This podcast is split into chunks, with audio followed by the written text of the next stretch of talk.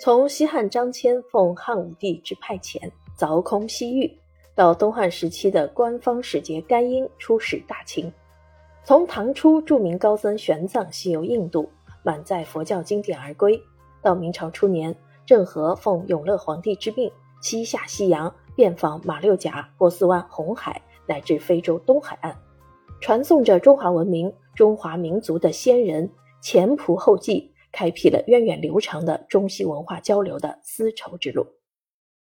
最初，丝绸之路只是从中国长安出发，横贯亚洲，进而连接非洲、欧洲的陆路。其后又有了绿洲道、沙漠道、草原道、吐蕃道、海上道的提法。丝绸之路的含义被不断扩大，被人们看作东西方政治、经济、文化交流的桥梁。在今天。丝绸之路几乎成为中西文化交流的代名词。汉代张骞通西域，盛唐西域文化汇集长安；宋元时代天方海博，丝路繁荣；明清西方科技及宗教势力东来，是中西文明交流的四大高潮。《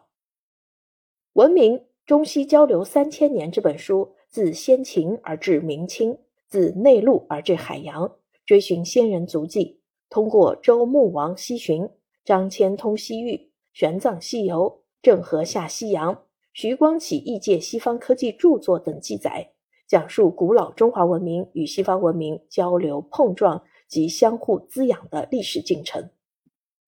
本书内容创新，史学深厚，配有张骞出使西域图、反弹琵琶乐舞、玄奘三藏图、大秦景教流行中国碑、唐代万国来朝百蛮朝贺图。雍正半身西装像、雍正十二月令圆明园行乐图等多幅彩色插图，与正文内容呼应，图文并茂，具有较强的可读性。